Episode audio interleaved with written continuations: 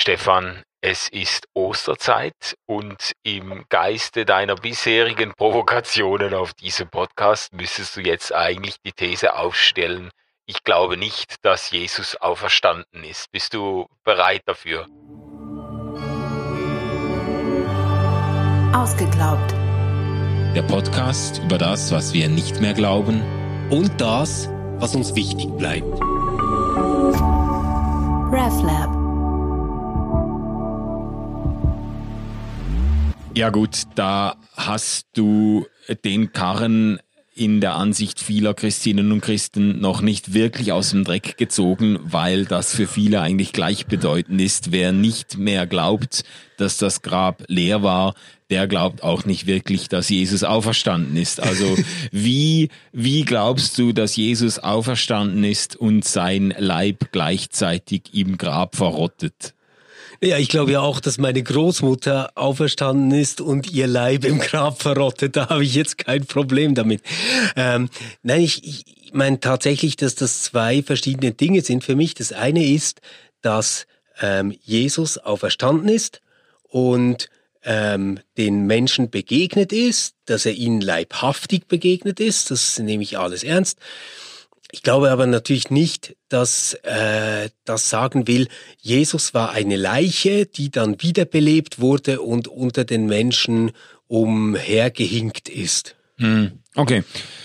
Gut, das ist eine wichtige Unterscheidung, die für mich auch Bedeutung hat und die vielleicht nicht immer in der Volksfrömmigkeit nicht immer gleich klar äh, gezogen wird. Also die Unterscheidung zwischen, ich sage jetzt mal, Totenauferweckungen. Es gibt in den biblischen Berichten ganz viele Altes Testament und dann bei so Jesus ganz auch. mythologische äh, Berichte auch, dass Jesus Tote genau, wieder zum Leben auferweckt haben genau, soll. genau. So. Also Geschichten, wo, wo Jesus oder Gott Menschen das ihr altes Leben wiedergibt. Ja, und das genau. ist nicht, da reden wir nicht von derselben Flughöhe, das ist nicht dasselbe, das ist auch kategorial was anderes, als wenn wir von der Auferstehung Jesu reden. Das ist genau. wichtig zu sagen, da geht es nicht drum, dass Jesus sein altes Leben wieder bekommen hat, sondern da ist etwas ganz Neues passiert. Da, da bin ich grundsätzlich mit dir. Ja, das, das merkt man schon, oder? Also wenn jetzt äh, Jesus den Lazarus zum Beispiel auferweckt, ja. dann ist es zwar eine mega coole Story, aber wir müssen ehrlicherweise sagen, Lazarus ist dann auch trotzdem irgendwann wieder gestorben, genau, oder? Genau. Und das würde ich ja jetzt über Jesus nicht sagen. Also bei, bei Jesus würde ich halt sagen, nein, der ist auferstanden. Mhm. Und deswegen ist er ähm, dann auch nicht gestorben, sondern in den Himmel aufgefahren. Genau, aber es ist jetzt doch vielen Menschen auch wichtig festzuhalten, dass Jesus leiblich auferstanden ist, also dass, äh, dass da etwas ähm, dass er quasi sichtbar und spürbar wurde, auch für die Jünger, auch nach den Auferstehungsberichten. Die Jünger sagen, der Jesus ist auferstanden, er ja, ist ja. uns begegnet und so. Und das Elvis ist lebt. Ja, genau. Das ist jetzt die Frage. Ist äh, das äh, äh, inwiefern würdest du denn an einer leiblichen Auferstehung von Jesus festhalten? weißt du, ich, ich stelle mir das ein bisschen so vor, dass die Menschen, für die das ganz wichtig ist, eigentlich dasselbe Anliegen teilen wie ich selbst ja. auch. Nämlich, dass sie nicht möchten, dass man ähm, sich das so vorstellt, dass diese Jüngerinnen und Jünger einfach in so einer Massenpsychose waren, wo die sich irgendwie was eingeredet haben, weil die jetzt traurig waren, oder? Mhm. Ähm, und, und sich da was vormachen. Sondern äh, denen ist doch ganz wichtig, es ist wirklich etwas passiert, und das, was passiert ist, hat, die, hat den Menschen im Glauben gezeigt, ah, jetzt verstehen wir es, der Herr ist auferstanden und das bedeutet die Erwählung von uns allen und wir können uns an ihn und seine Lehre halten und werden dann auch gerettet vor dem Tod. Ja, ja. Also das würdest du als gemeinsames Anliegen festhalten. Nur, ja, unbedingt. Äh, nur vielen äh, wäre dann doch noch wichtig zu sagen, dass äh, das Grab eben doch leer gewesen sein muss, weil sie das nicht zusammendenken. Also ich, will einen ganz, ganz fiesen Vergleich bringen, der vielleicht nicht so gut zur Osterzeit passt, aber einiges verdeutlicht.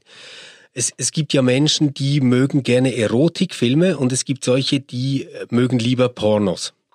Und ich glaube, das Pornografische ist, dass alles explizit sein muss. Dass man es haben kann, dass man es in der Frontale filmen kann, dass man es anfassen kann. Mhm. Und ich glaube, wenn ich ähm, in den Evangelien lese über den Auferstandenen, dann ist das eindeutig nicht pornografisch von der, von der Darstellung her, sondern das ähm, wahrt ein Geheimnis. Es spielt deswegen mein Vergleich mit Erotik. Es, es spielt mit dem, was man nicht sieht, mit dem, was man nicht weiß. Es verzichtet zum Beispiel durchgängig darauf zu erklären, wie das passiert ist mit der Auferstehung. Es verzichtet darauf zu, zu erzählen, wie dieser Körper jetzt irgendwo hingekommen ist oder was auch immer, sondern es sagt nur, hey, ihr müsst den Lebenden nicht bei den Toten suchen und dafür steht dieses Bild, das Grab ist leer. Und das finde ich ein wunderschönes Bild. Das würde ich ja immer bejahen.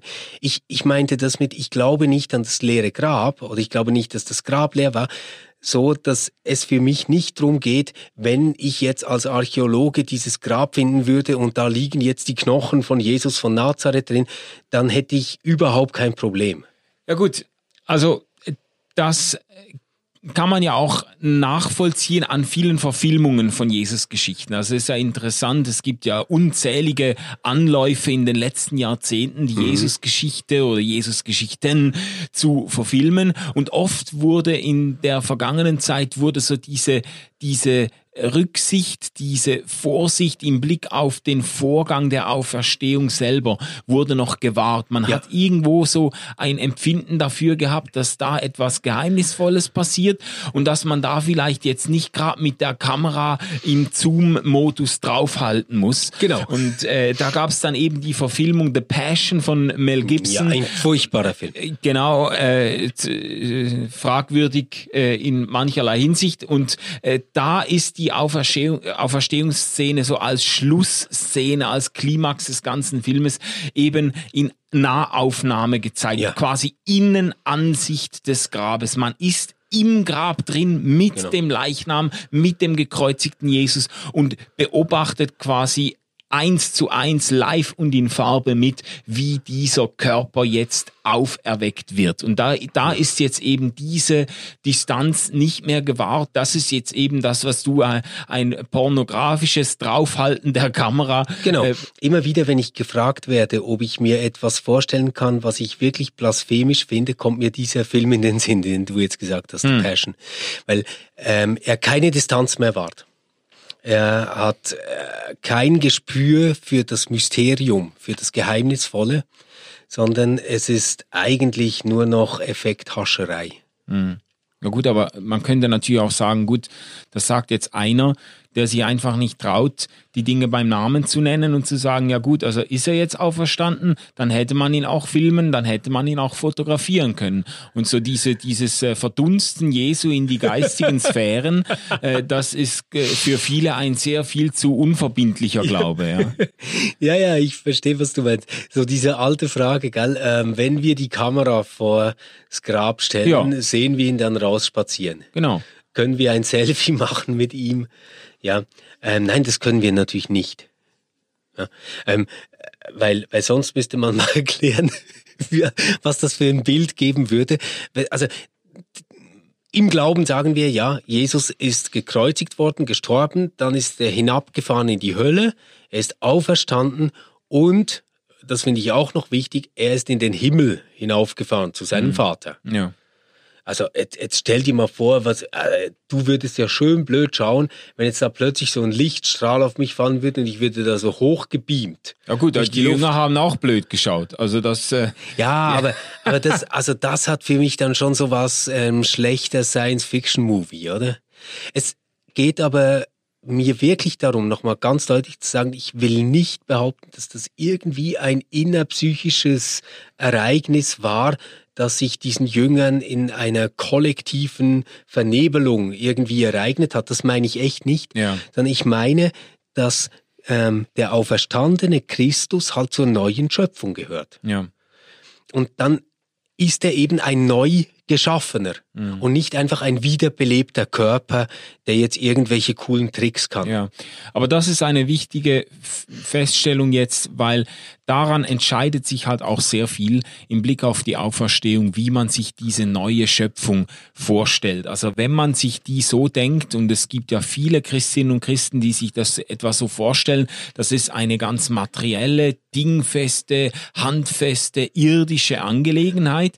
Äh, ich neige auch zu der äh, ähm, Intuition, dass ich mir das versuche, so plastisch und irdisch wie möglich vorzustellen. Ähm, äh, Leute, die sich das so denken, die haben auch kein Problem, sich äh, eben die Auferstehung Jesus sehr, sehr leiblich und ding, äh, dinghaft und auch sichtbar, spürbar, fotografierbar vorzustellen. Und an, für andere ist das eine ganz andere Kategorie, diese neue Schöpfung, etwas ganz Geheimnisvolles, etwas vielleicht auch irgendwo mehr Verflüssigtes und, äh, Vergeistigtes. Und, wie auch immer, genau. Und für die ist dann eher klar, dass man das nicht hätte fotografieren können. Ähm, die, die Berichte, die, die neutestamentlichen Berichte, finde ich interessant ambivalent. Die oszillieren ein bisschen zwischen irgendwo zwischen diesem Dinghaften, ja, der Jesus, der, der hat Leute eingeladen, seine Wundmale zu berühren. Er konnte mit den ja, Jüngern. Ja, aber dann kommt auch das Berühr mich nicht, oder? Ja, aber, aber er konnte mit den Jüngern frühstücken, er konnte quasi Fisch auf dem Grill zubereiten, genau, genau. hat den Jüngern noch ein, Fischmeck angeboten als Auferstehungsmahl und so. Das, das ist dieses Dingfeste, dieses Nahbare, dieses, dieses, äh, sage jetzt mal, irdische. Und dann ist er aber auch plötzlich erschienen in einem verschlossenen Raum. Ja, ja, er wurde genau. nicht sofort erkannt von manchen, die, die Emmaus-Jünger, die sogenannten zwei Jünger, die mit Jesus da unterwegs unterwegs sind mit dem Auferstandenen, brauchen Stunden, um ihn überhaupt zu erkennen. Also da, da ist so dieses, es ist auch ein bisschen zweiwertig.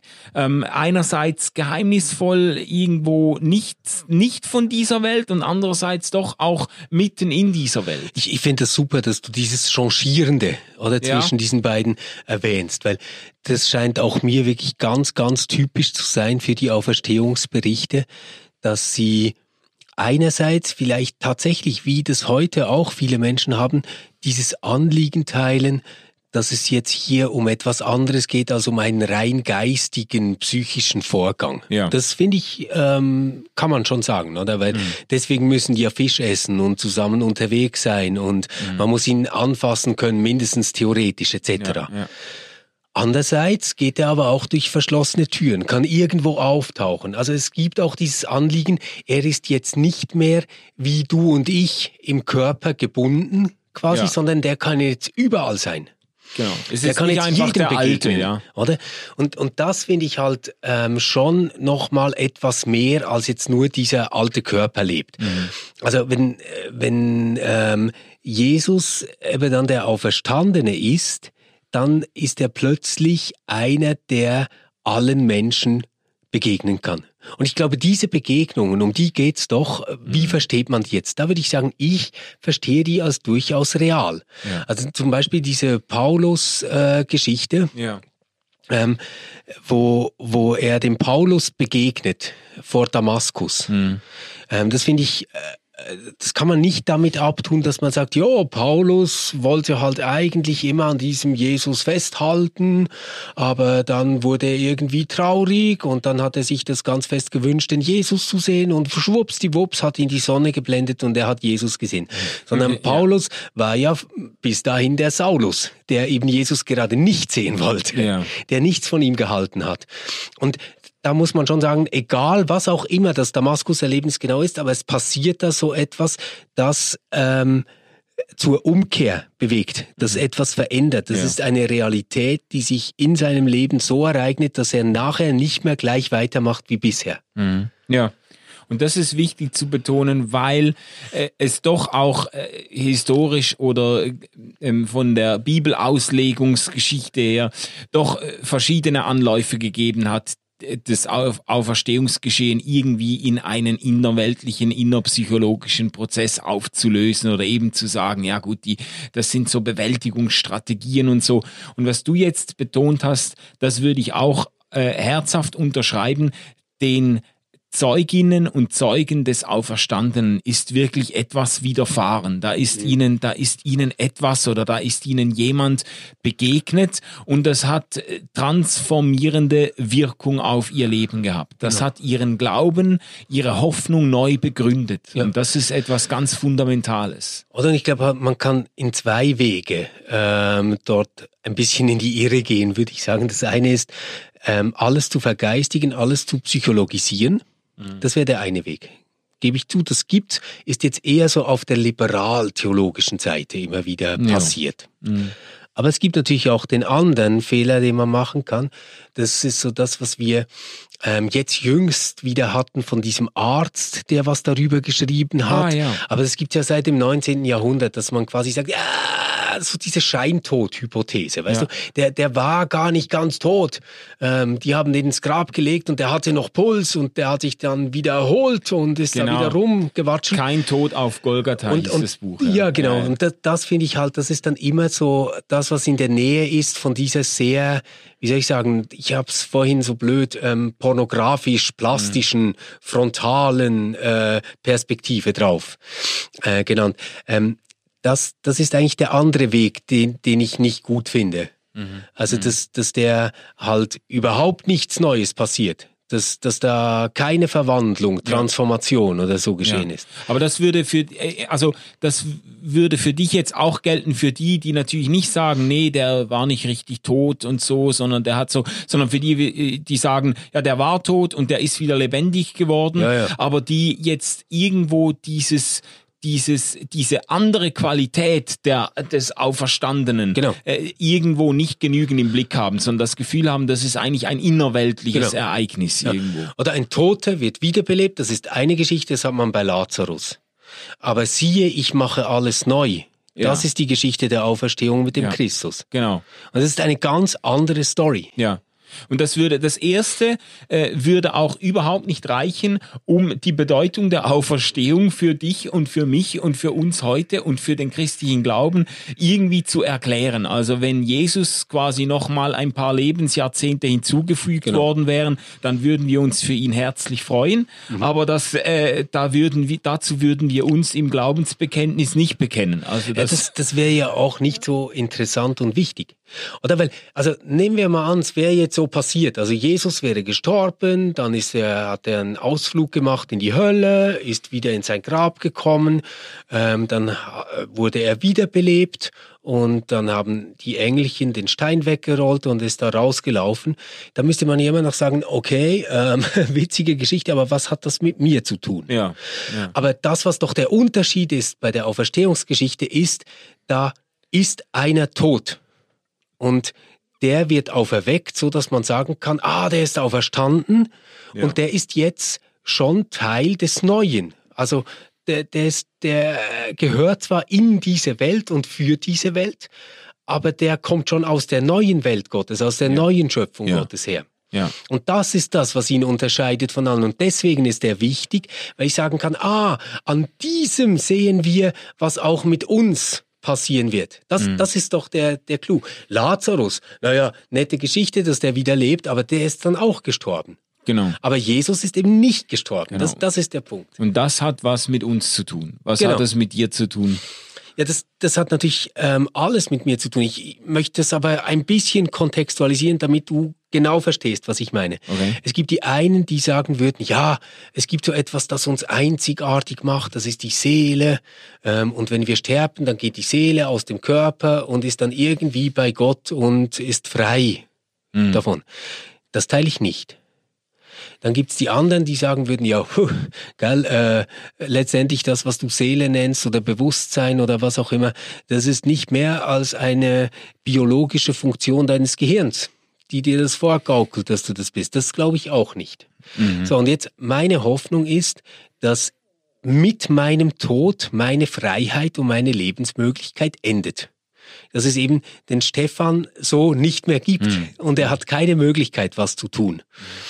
Und was dann als Möglichkeit meines Lebens, meiner Lebendigkeit, meiner Möglichkeit zu lieben und ähm, Dinge von mir zu weisen noch übrig bleibt, ist die Beziehung zu Gott, mhm. der mich lebendig machen kann. Ja. Ja. Und Jesus ist für mich der Erste, der lebendig gemacht worden ist. Und das ist etwas anderes als wiederbelebt mhm. worden ist. Und mit Jesus und dem Glauben an ihn hoffe ich darauf, dass auch ich und du und wir alle dereinst wieder lebendig gemacht werden. Ja. Das ist meine Hoffnung. Ja. Sehr schön. Da haben wir uns jetzt wieder wunderbar getroffen, auch wenn ich mit Freude an der Vorstellung eines leeren Grabes festhalten möchte. Aber das ist äh, das. Ich, ich schicke dir eine Kinderzeichnung davon. Ja, so ein Arsch. Ja gut. Also was, aber was, was uns, was uns vereint, ist diese Perspektive und das halte ich für das Entscheidende. Ich kann genau. das durchaus auch so stricken, wie du das machst und da verliere ich jetzt keine Minute Schlaf drüber, aber das ist mir wichtig, Super. was du zum Schluss gesagt hast. Da, da können wir drauf anstoßen. Das ist die Hauptsache, Manu.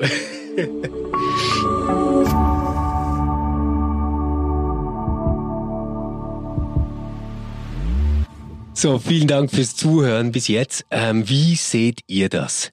Ähm, ist das wichtig, dass dieses Grab leer gewesen ist? Oder sagt ihr, hey, das ist sowieso alles nur eine riesen Märchengeschichte? Gar nichts, glaube ich, davon. Ähm, das ist ja furchtbar, wie naiv ihr seid und da auf einen Gott hofft, der euch lebendig macht. Egal, was du denkst, wir wollen es wissen, wir möchten uns gerne damit auseinandersetzen. Schreib uns doch entweder auf contact at reflab.ch oder schick uns eine Nachricht über Facebook, Instagram oder Twitter. Du findest uns bestimmt. Wir, das sind Manuel Schmid und ich bin Stefan Jütte und dann hoffen wir, dass wir uns wiederhören. Bis in zwei Wochen. Tschüss.